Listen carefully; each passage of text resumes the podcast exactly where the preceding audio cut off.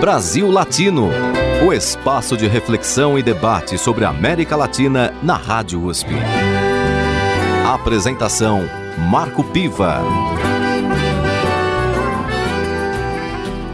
Olá, amigos e amigas do Brasil Latino, programa que aproxima o Brasil da América Latina e a América Latina do Brasil. Você acompanha sempre entrevistas sobre temas de diferentes países, diferentes temáticas, cultura, política, economia. E a gente aqui no programa de hoje está inaugurando uma fase boa, eu diria, que é a divulgação dos trabalhos acadêmicos promovidos pela Universidade de São Paulo, especialmente pelo programa de pós-graduação em integração da América Latina, o PROLAN. E para isso nós temos aqui a presença da Fabiana de Oliveira.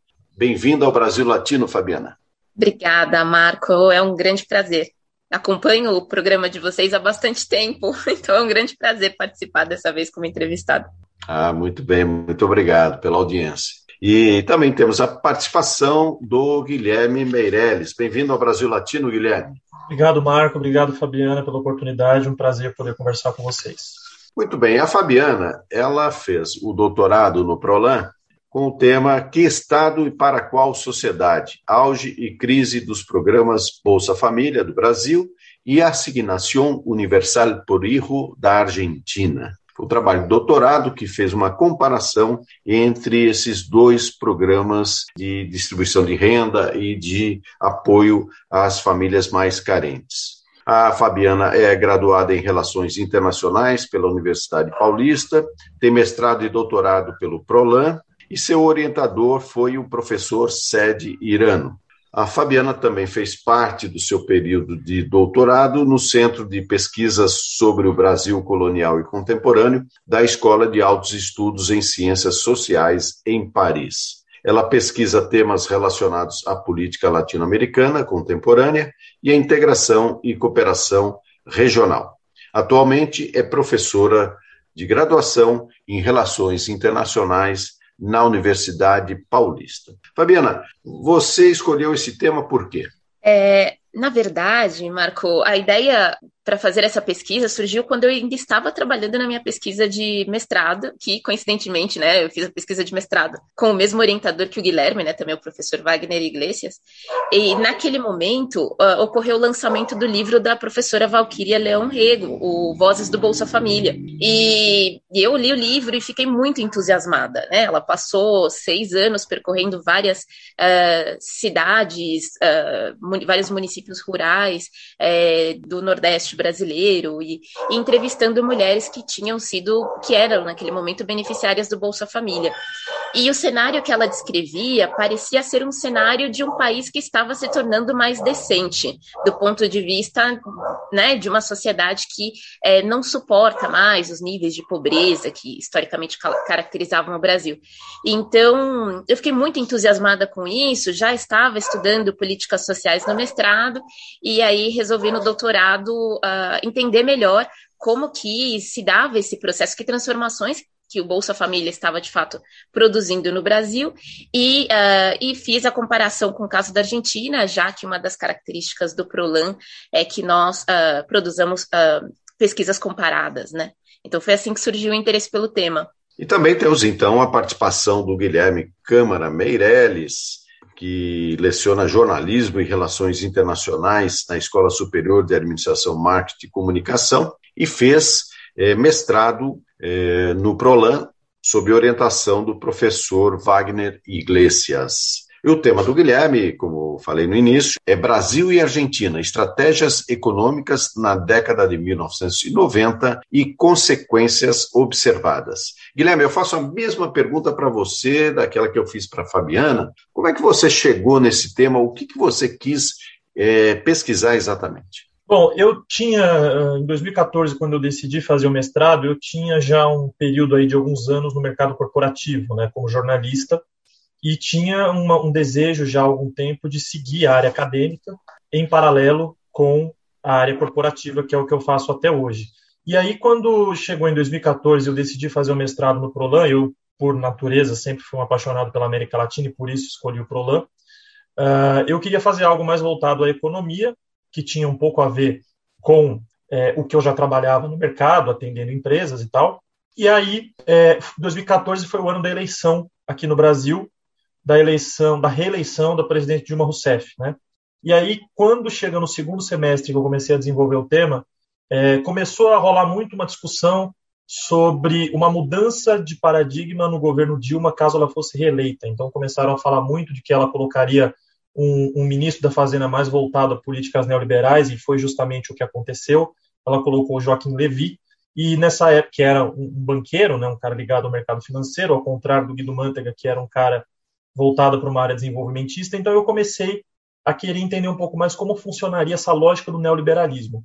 Né? Então desenvolvi, a princípio, pensando na eleição brasileira. E aí, com a ajuda do meu orientador, eu cheguei à conclusão de que era necessário fazer uma comparação com outro país escolhi a Argentina porque necessariamente foi o país mais impactado pelo neoliberalismo na América Latina. Então, resolvi fazer uma comparação entre os dois, pegando um período fechado, que era então ali o período dos anos 90, que a gente já tem muito material para poder estudar, tanto em termos numéricos quanto em termos teóricos. Fabiana, o tema que você abordou no seu doutorado tem a ver com programas de distribuição de renda que adquiriram um papel importante, pelo menos durante um período aqui na América Latina, especialmente a partir do Bolsa Família, é, que foi replicado e reconhecido, inclusive, mundialmente. Aqui você atribui o fato de, num determinado período da história latino-americana, na verdade, um período bem recente, governos terem adotado programas de distribuição de renda. Então, Marco, na verdade, esse é um processo que começa ali em meados dos anos 90, né, é, com as políticas de transferência é, de renda condicionada, né, só que elas tinham um caráter extremamente focalizado. É, na Argentina, se referia a essas políticas como políticas de assistencialismo ampliado, né, é, é como no caso do Bolsa Escola, por exemplo, no Brasil, era tudo extremamente focalizado, é, a gente falava do atendimento de, de é, 5 milhões de, de, de famílias, né?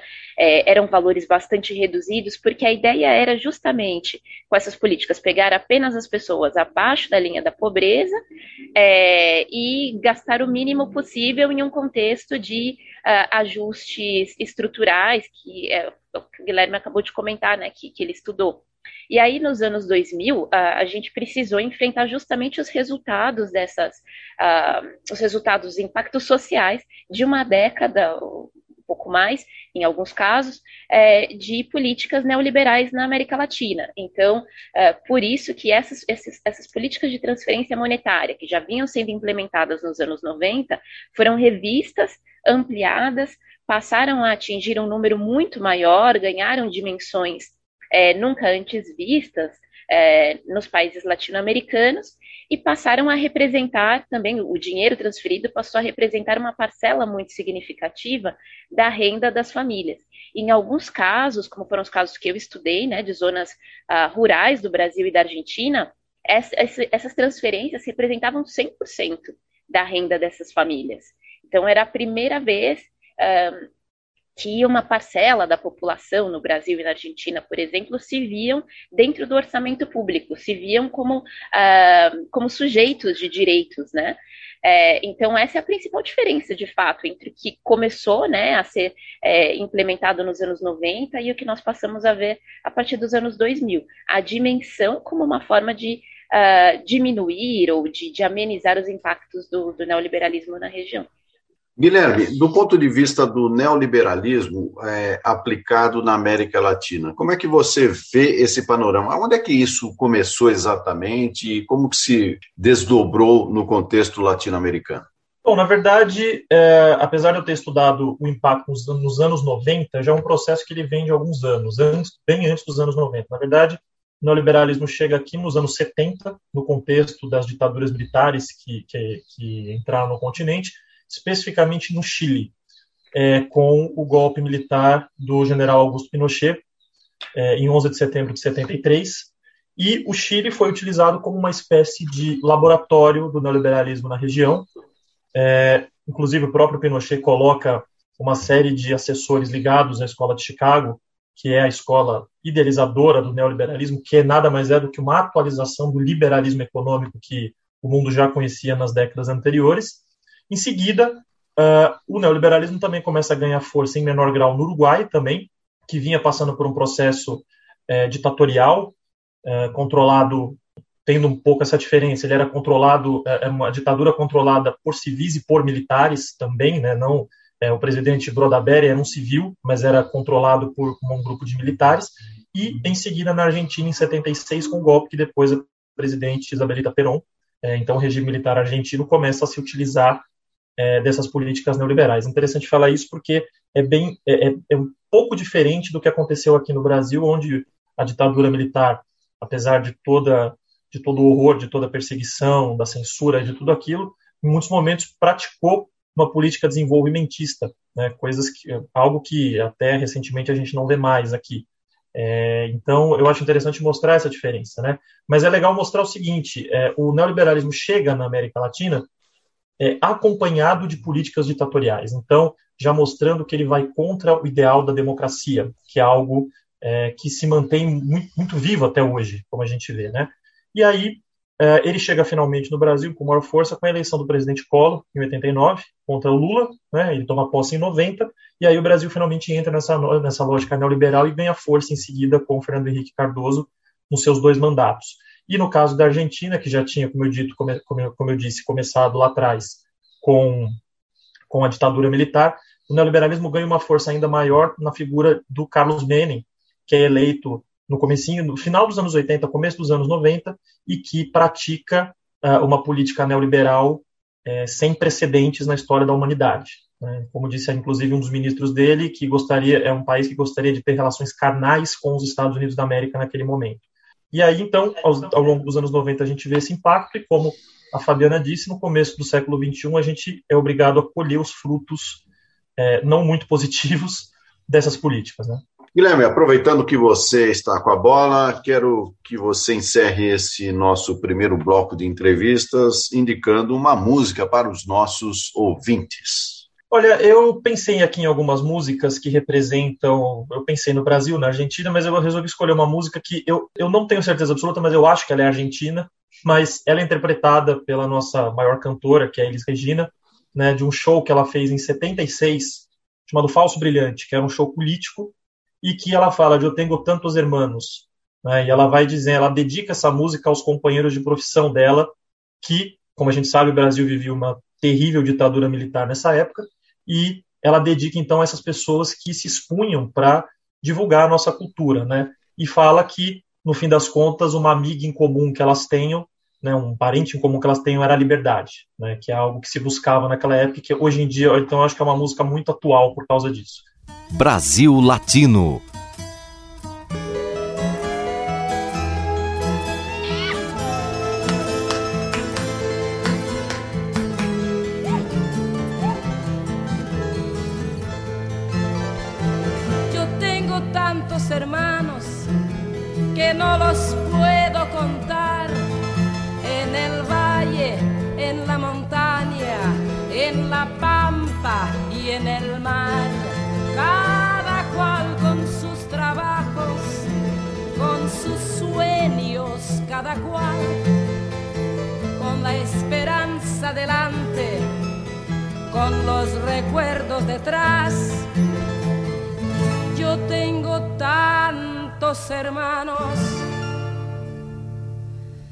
Que no los puedo contar.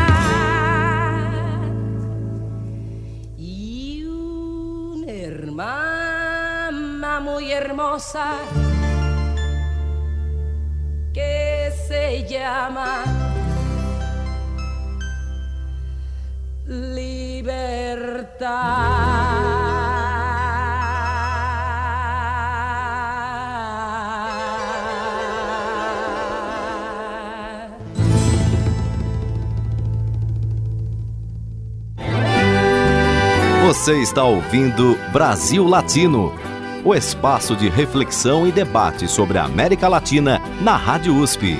A apresentação: Marco Piva. E voltamos com Brasil Latino, o programa que aproxima o Brasil da América Latina e a América Latina do Brasil. Toda segunda-feira você acompanha uma entrevista sobre temas de interesse do nosso continente. Percorrendo o Brasil, percorrendo a Argentina. Este é o tema da nossa edição de hoje, com dois professores de Relações Internacionais, egressos do Programa de Pós-Graduação em Integração da América Latina, o PROLAN, da Universidade de São Paulo. Eu converso com Fabiana de Oliveira e com o Guilherme Câmara Meirelles.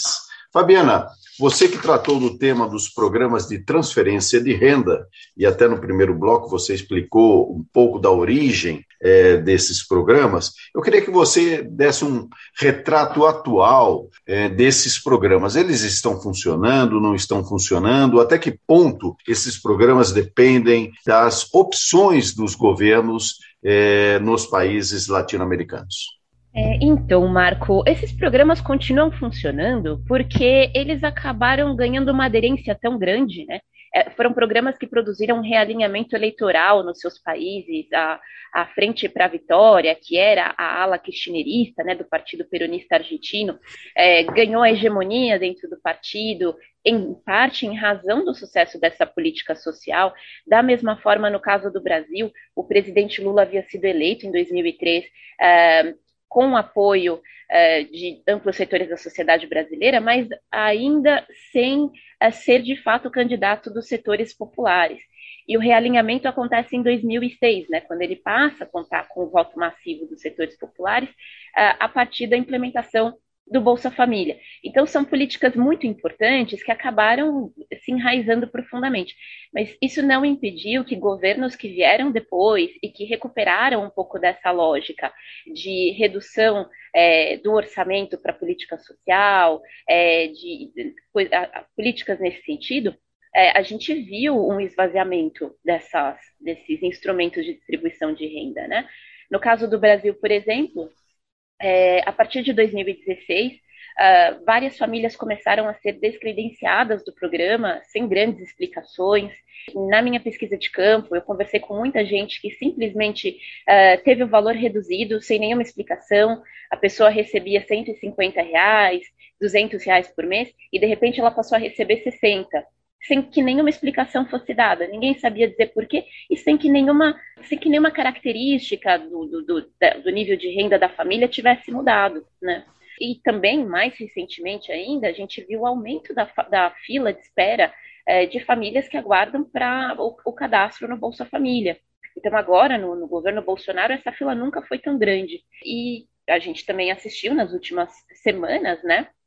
O anúncio de uma nova política social, o Auxílio Brasil, para substituir o Bolsa Família, com a ideia de incluir mais pessoas, passar de 14 milhões para 17 milhões de beneficiários, e aumentando também o, o valor médio, mas sem que fosse sem que fosse esclarecido quais seriam os critérios de inclusão das famílias, dividindo o programa em vários em várias categorias, sem que ficasse muito claro quem é, é, podia aderir a qual categoria, e também sem que se explicasse como que seria pago, como que esse, benefício seria pago né, a partir do, é, de 2023. De fato, só havia dinheiro para pagar é, novembro e dezembro, né? É, e talvez com a aprovação da PEC dos precatórios uh, haveria dinheiro para 2022, mas ninguém saberia de 2023.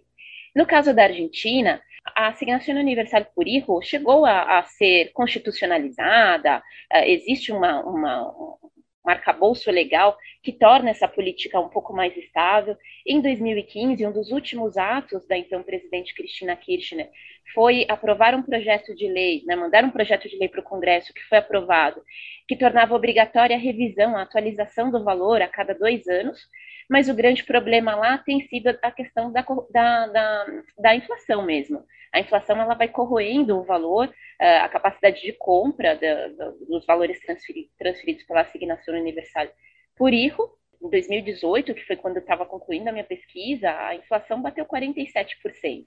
De lá para cá, né, continua acima de dois, continua na casa dos dois dígitos, acima de 40%. Então, com isso, né, só a atualização bianual não é suficiente. E para completar, no governo Macri foi feita, também foi adotada uma medida é, que criava uma política de uh, financiamento para consumo popular, justamente para compensar um pouco a perda de valor uh, da UAT, né, da, da Asignação Universal, uh, mas o que isso acabou produzindo foi um nível de endividamento absurdo das famílias porque eram valores muito pequenos, que não permitiam, por exemplo, um investimento num pequeno negócio, é, simplesmente serviam para você comprar um eletrodoméstico, um colchão novo, alguma coisa assim, sem que os níveis de renda das famílias aumentassem para que elas pudessem depois arcar com essas, esse, esse endividamento, né? Guilherme, estamos falando aqui da Argentina, em um país que você estudou através do seu mestrado, é, comparando estratégias econômicas na década de 1990 dentro de um contexto do neoliberalismo. É, pensando um pouco nos dias de hoje, como é que você está vendo esse cenário do neoliberalismo? É, bom, eu, eu acho o seguinte: é, a gente está no momento, a, a, a, Fabiana até citou é, o Partido Peronista, que é o partido dominante da Argentina em vários sentidos, eu acho interessante a gente falar o seguinte: ele vem relacionado à figura do Juan Perón, né, que era um cara ligado à ideia de esquerda até hoje, né. Mas é legal, é, é, é, interessante e misterioso ao mesmo tempo a gente ver que o próprio Carlos Menem, que é o grande responsável pela implementação do neoliberalismo na Argentina, era peronista. Né. Então, quer dizer, é um conceito que está entranhado na sociedade latino-americana, inclusive na sociedade argentina, inclusive com pessoas que se dizem de esquerda, né? E é, comparando com os dias de hoje, a Argentina ela passou é, depois da maior crise social da sua história, que eclode em 2001, que leva à renúncia do presidente Fernando de la Rua, naquela cena histórica dele fugindo de helicóptero do palácio, pelas pessoas que queriam invadir o palácio pela crise econômica que o país alcançou, a Argentina consegue finalmente se recuperar nos, nos governos, é, no governo de Néstor Kirchner e depois de Cristina Kirchner, né? E tem de volta, uh, apesar da, da, de situações econômicas que, na minha, na minha visão, são mais relacionadas à crise mundial do que propriamente as políticas que eram aplicadas ali, muitas delas relacionadas à transferência de renda, mas a gente vê que tem, de novo, um retrocesso muito grande no governo do Macri em termos uh, econômicos. Né? O país volta a entrar numa crise é, social muito grande, é um presidente ligado às políticas neoliberais, daquela política de enxugamento do Estado que levou o país novamente a uma situação social complicada, e agora na figura do Alberto Fernandes, houve de volta uh, algumas ideias econômicas mais voltadas ao social foram reaplicadas, só que a gente vê que a pandemia uh, causou um atraso e leva novamente ao crescimento da inflação, leva novamente a uma crise econômica que afetou o mundo todo. Mas é um país que, até hoje, independente do presidente que esteja, independente da linha que siga, que segue, ele vai continuar durante muitas décadas colhendo os frutos das políticas neoliberais dos anos 90, porque, como eu disse, jogou o país no começo do século XXI num momento de convulsão social que nunca tinha sido visto. A gente tem que lembrar que a Argentina, no começo dos anos 30, fim dos anos 20, começo dos anos 30, era um país, em termos sociais e econômicos, muito parecido com a Europa, com países europeus, numa região pobre e desindustrializada naquela época, como era a América Latina. Então, é um país que, em 70 anos, especialmente nos anos 90, conseguiu regredir em muitos sentidos em termos de é, desindustrialização, em termos de níveis inflacionários, em termos de, de, de, aumento de indigência, aumento de desempregados e por aí vai. Então, é, eu acho que e a pandemia nesse momento, evidentemente, ela fez com que o retrocesso fosse um pouco, fosse ainda maior, né? Então, eu vejo que a situação argentina nesse momento é, é complicada e, logicamente, isso entra na popularidade do atual presidente, que vai ter possivelmente muita dificuldade em se reeleger na próxima eleição. Ou seja, a Argentina segue sendo um laboratório permanente de idas e vindas a partir de um histórico do peronismo. Né? Na Argentina, todo mundo praticamente se diz peronista, mas aí tem peronista para todos os gostos. Né? Inclusive, você estava lembrando aí do momento em que o Fernando de la Rua tem que fugir é, do Palácio Presidencial de helicóptero para não ser apanhado aí pelos populares, né? na, naquele famoso momento do curralito, né, em que as poupanças das pessoas foram é, confiscadas ou limitadas, né? É, e lá na Argentina, você deve ter estudado isso, a questão das contas em dólares, elas são muito comuns, né? Então, naquele momento, a questão do curralito é, pegou bastante forte para uma crise social de dimensões é, imensas. Inclusive, o famoso ator argentino Ricardo Darín é, fez um filme, né, Los Giles, que na verdade é Os Tontos, né, que aqui no, no Brasil ficou conhecido como A Odisseia dos Tontos, um filme muito interessante que retrata bem é, esse período da Argentina, nossa nossa nação irmã. Mas, Fabiana, voltando aqui ao tema das, dos programas de transferência de renda, o Brasil ele foi, é, com o Bolsa Família, é, reconhecido mundialmente é, pela capacidade, pela capilaridade desse programa, por atingir efetivamente quem mais precisava, embora evidentemente um programa com essa dimensão ele tem inúmeros acertos a serem feitos, é, correções, enfim, não é um programa muito, muito fácil, muito simples de se operar. É preciso uma base de dados, é, pesquisas, enfim, uma metodologia que implique é, que essa transferência de renda chegue realmente àqueles que mais precisam. Agora, de qualquer forma, no Brasil, nós vimos, até por conta dessa dimensão do Bolsa Família, muita reação também contrária é, a famosa questão, não, em vez de dar o peixe, é melhor ensinar a pescar. Então, o programa ele foi muito criticado, é, com, até com é, expressões chulas é, em relação a quem recebia esse benefício, do tipo são vagabundos, pessoas que só querem tomar cachaça é, no bar, então vão aproveitar para não fazer nada, eu estou pagando, enfim, eram as expressões que muito, muito comuns na época do lançamento e, e, e, da continuação do Bolsa Família. Você acha que hoje esse preconceito diminuiu no Brasil? Então, Marco, eu acredito que diminuiu em partes, porque no, no início, né, quando o Bolsa Família foi anunciado, quando a política pública ainda estava sendo desenvolvida e tudo mais, existia uma crítica muito forte, inclusive nos meios de comunicação tradicional. Era muito comum encontrar colunas de jornal em que se referiam ao Bolsa Família como uma máquina de aversão ao trabalho, uma forma de alimentar uma classe parasitária, ou então, assim, na melhor das hipóteses, na melhor das hipóteses se dizia que o Bolsa Família era insuficiente, que o valor era uma esmola, que era uma esmola do, do populismo petista, que não ia resolver o problema da pobreza no Brasil, que a pobreza se resolve criando emprego, e se cria emprego produzindo estabilidade é, política, estabilidade econômica, é, criando um cenário macroeconômico atrativo para os investidores uh, internacionais, né? Então, assim, hoje em dia é muito difícil a gente ver esse tipo de comentário na, nos jornais tradicionais. Então, acho que por parte da mídia tradicional, as críticas mudaram um pouco, se suavizaram um pouco, eu diria. Mas no imaginário popular, essa ideia ainda permanece.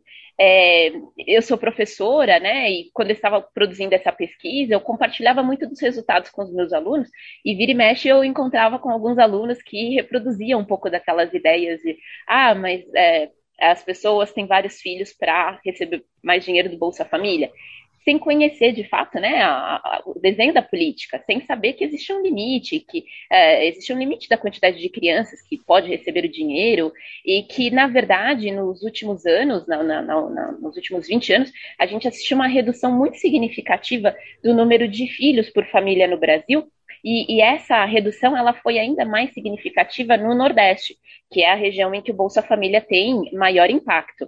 Então, é justamente o oposto. Agora, o curioso é que quando eu estive em Redenção, né, no interior do Ceará, para uh, ah, aplicar, uh, para fazer as entrevistas, eu me deparei com algumas dessas visões sendo reproduzidas pelas próprias beneficiárias.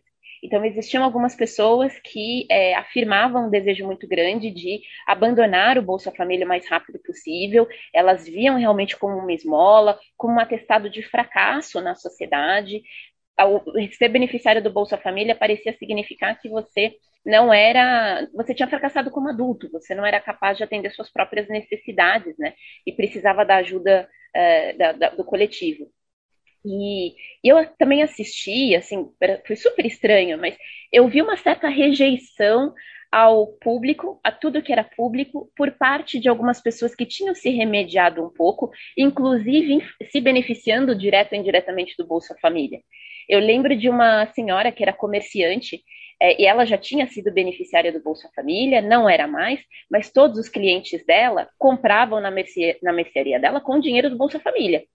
E ela dizia que é, a filha dela não ia, por exemplo, fazer o Enem para tentar entrar na Unilab, né? Que é a Universidade Federal uh, que tem um campus lá em Redenção, no Ceará ela não iria deixar a filha dela fazer Enem para entrar numa universidade pública, que ela ia pagar uma universidade privada para a filha dela, porque o privado era melhor, né? Então, essas ideias eram bastante comuns.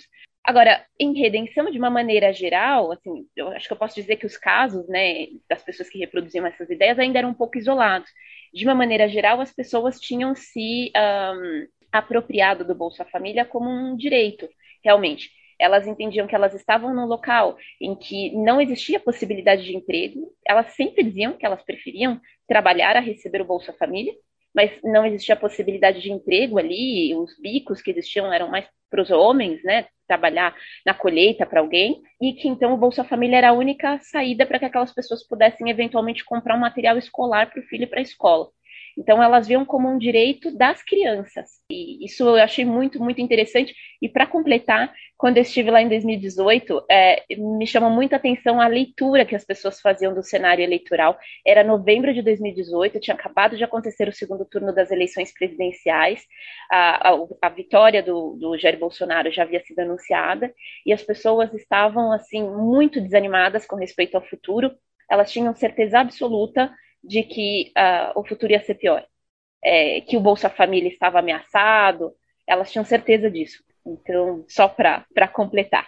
Muito bem, Fabiana, já que você está com a palavra, eu quero que você encerre este nosso, nesse, esse nosso segundo bloco, indicando uma música para os nossos ouvintes. Perfeito. Então, a música que eu gostaria de indicar é La Exiliada del Sur, que é uma, um poema que foi escrito pela Violeta Parra, né, cantora e compositora chilena, e é um poema que retrata uma viagem que ela fez pelo Chile, é, de norte a sul. Então, toda a letra é, vai descrevendo cenários né, da, da, geografia chilena. E nessa versão que eu gostaria de sugerir para vocês, a música é interpretada pelo Inti Limani, que é um dos grupos mais famosos né, da, da, da música popular chilena e da música popular latino-americana. Que inclusive agora ganha uma força imensa na disputa eleitoral, é, nesse processo todo que o Chile está vivendo, de uma nova Constituição. É, então, grupos como o Inti Limani têm aí uma presença bastante importante. Então vamos com a sua dica de La Exiliada del Sur com Inti Limani. Brasil Latino.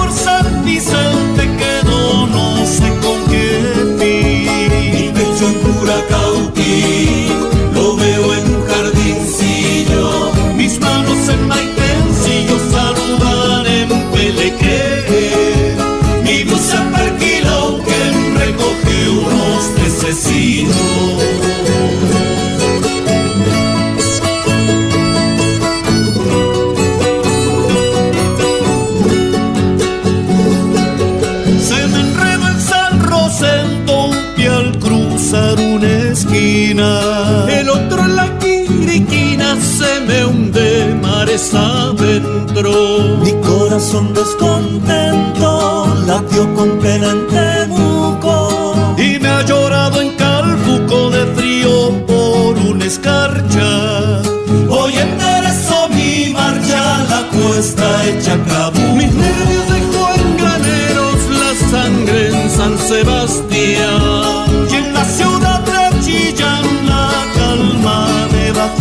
away.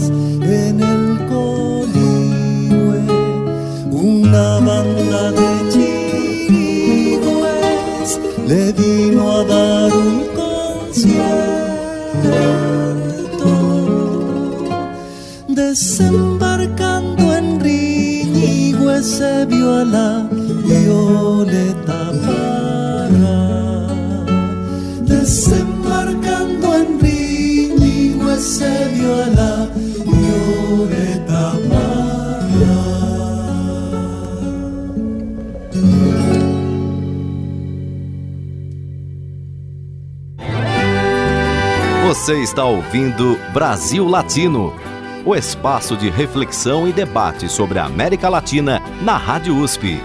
A apresentação: Marco Piva.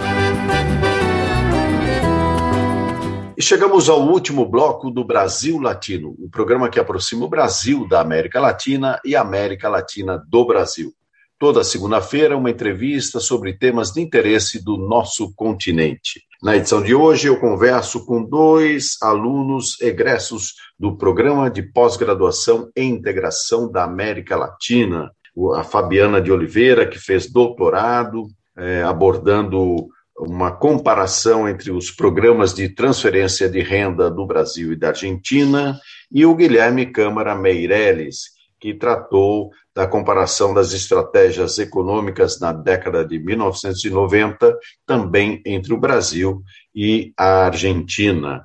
Os dois são professores de relações internacionais, a Fabiana dá aula na Universidade Paulista, Unip, e o Guilherme dá aula na Escola Superior de Administração, Marketing e Comunicação. Guilherme, você fez aí um panorama também bem aprofundado sobre a comparação dos projetos neoliberais instalados no Brasil e na Argentina. Né?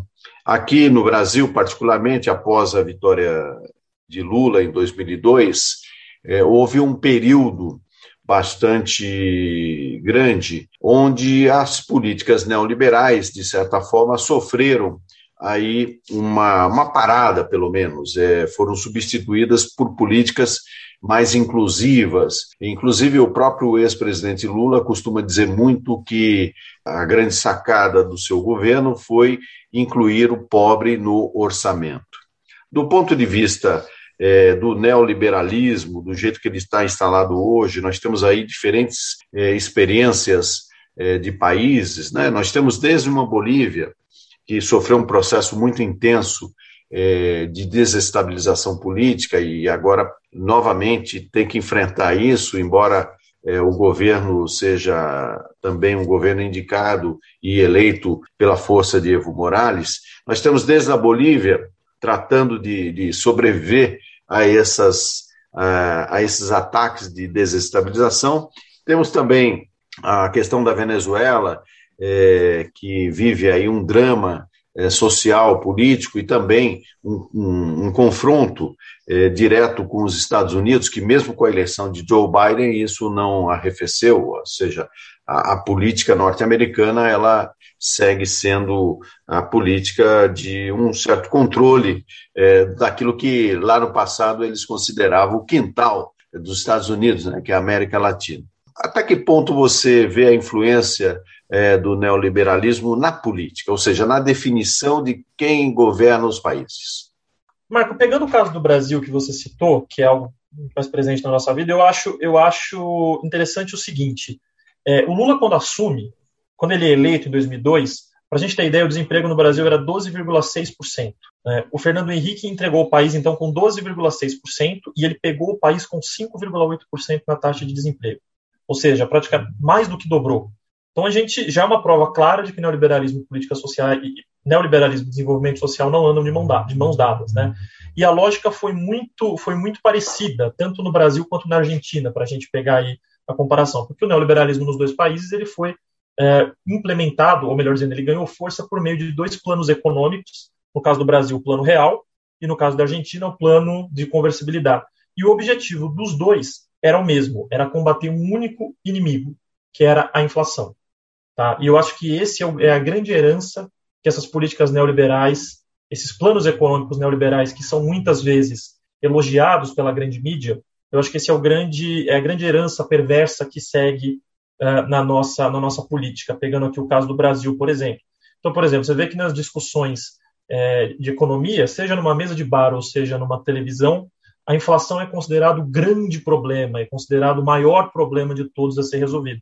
Sendo que, na verdade, a gente sabe que é, certa inflação num nível aceitável mostra que o país está caminhando, mostra que as pessoas estão consumindo cada vez mais. Então, o que eu vejo é que se criou esse inimigo a ser combatido, o que não necessariamente é o único inimigo a ser combatido. Tá? Eu acho que esse, esse é o grande, a grande herança. A gente vê hoje em dia que é, qualquer leve aumento da inflação faz com que aumentem a taxa de juros. Né? A taxa de juros mais alta atrai investidores especulativos e não trai e não atrai investidores produtivos, por exemplo. Tá? Isso aconteceu nos dois países. Aí, como eu citei o do Brasil, no caso da Argentina, a, indigência, quando o Menem assumiu em, dois, em 1990, era 21,2%. Quando ele entrega o país, é 41,5%, tá? em 2002. Então, uh, ou melhor, 2002, quando o Fernando de la Rua, que, deu uma continu, que continuou as políticas do Menem, quando ele entrega. Então, também mais do que dobrou. Então, o que eu quero dizer com isso é o seguinte: a inflação não necessariamente é o único mal a ser combatido. Nesses dois casos, Brasil e Argentina, de fato, a inflação caiu nos anos 90, início dos anos 2000. Caiu. Só que a que custo? A custo de uma, de uma desindustrialização enorme, a custa de aumento de crises sociais nos dois países. E, encerrado esse período dos anos 90, seja no governo Lula, seja no governo Dilma, eu vejo que essa questão da inflação segue como, segue como uh, o grande problema a ser perseguido, e isso exclui alguns assuntos que são importantes, como, por exemplo, o aumento da transferência de renda, como a Fabiana muito bem falou, né? A própria presidente Dilma Rousseff é, é uma presidente ligada, é uma, é uma pessoa que eu particularmente admiro muito, é uma pessoa ligada a políticas desenvolvimentistas. Só que ela, por pressões políticas, foi obrigada, foi obrigada a colocar um, um, um, uma equipe neoliberal no seu segundo mandato, por exemplo. Né? E aí, posteriormente, após o golpe que ela sofre em 2016, a, o neoliberalismo entra de uma força muito maior, volta de maneira muito mais forte, e a gente vê agora, 2021, mesmo com um governo ultraliberal, como é o caso do governo brasileiro, a gente vê que a inflação está alta, apesar das políticas neoliberais. Então, mostra que é uma política de fato que está entranhada aqui na, na sociedade latino-americana, inclusive no Brasil, mas que já deu mostras de que ela não funciona, de que essas políticas de enxugamento da máquina pública, de redução de gastos, é algo que de fato não funciona, está muito claro nesse século XXI, e a gente vê aí que, de acordo com as pesquisas aqui no Brasil, a gente vê que a resposta da sociedade vai ser, pelo menos seguindo as pesquisas, vai ser uma, uma resposta a isso, né? Então, é, é, isso que você acabou de falar, né? Vai ser tentar colocar o pobre de volta na economia, coisa que o neoliberalismo não quer. Né? Ele prefere combater a inflação e que não interessa os índices sociais. Fabiana, dentro dessa lógica do neoliberalismo, que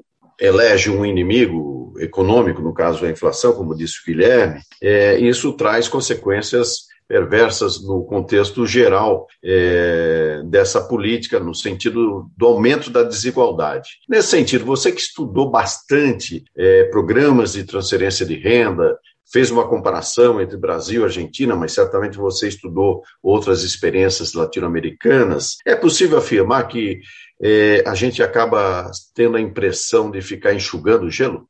Sem dúvida, né, Marco? Porque, especialmente no cenário atual, é, como o Guilherme bem descreveu, é um cenário em que parece que o neoliberalismo virou uh, o pensamento hegemônico, né?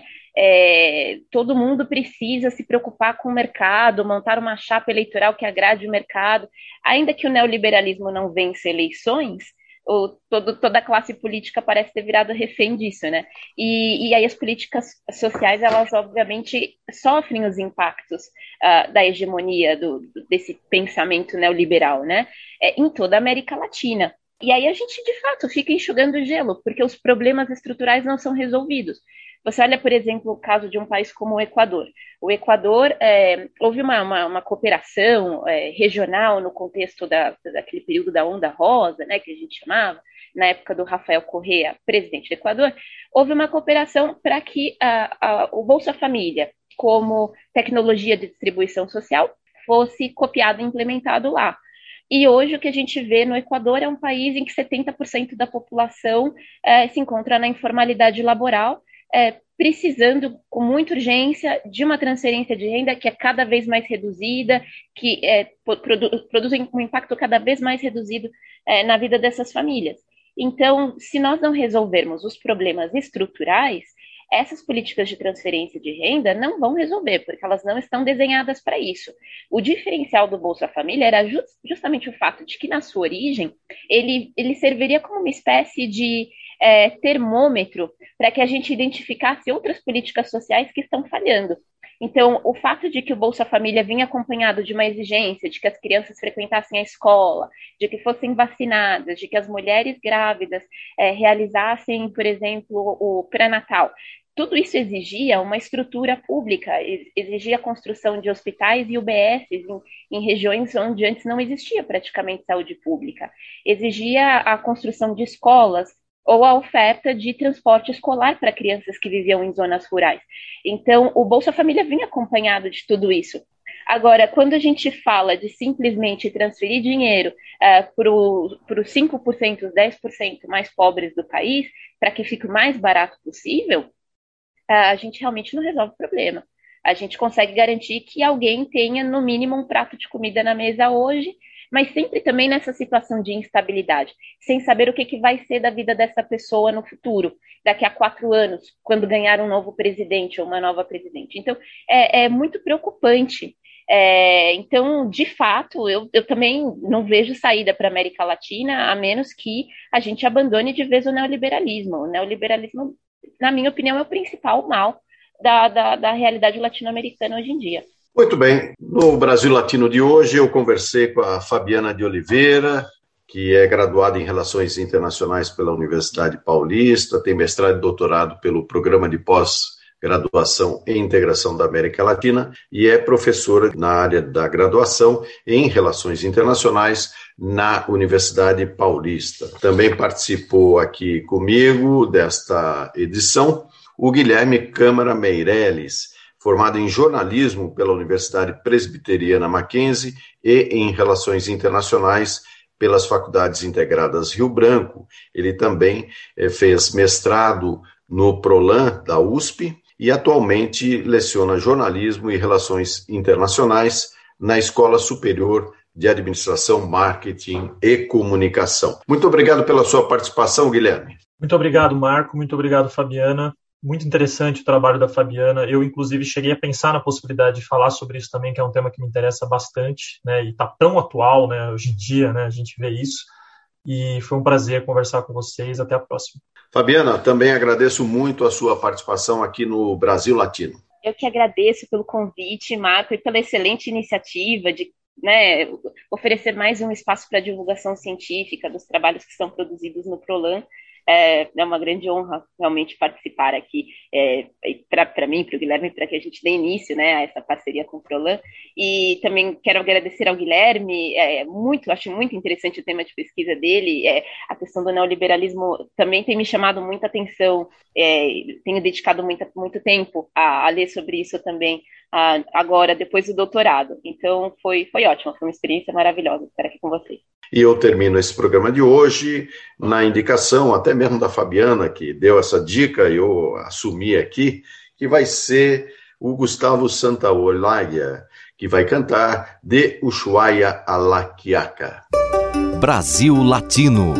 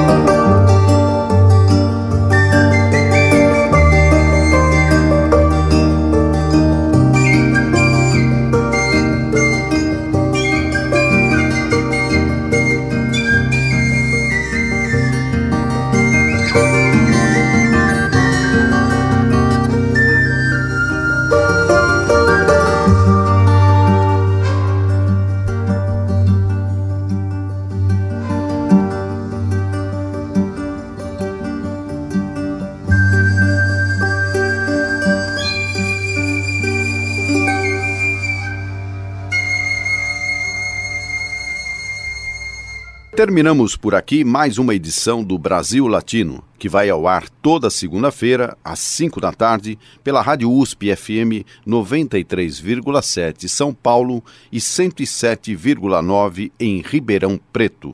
Nosso programa tem a produção de áudio de Benê Ribeiro, produção de Alexandre Veiga, assistente de produção Ítalo Piva e curadoria musical Carlinhos Antunes.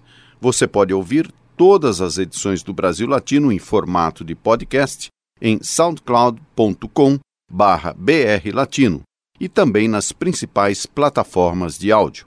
Acompanhe conteúdos exclusivos na nossa página no Facebook. Basta procurar por Brasil Latino.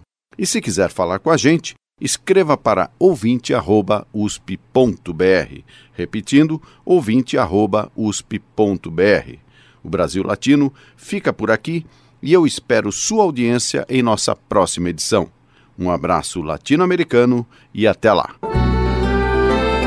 Você ouviu Brasil Latino, o espaço de reflexão e debate sobre a América Latina na Rádio USP. Apresentação Marco Piva.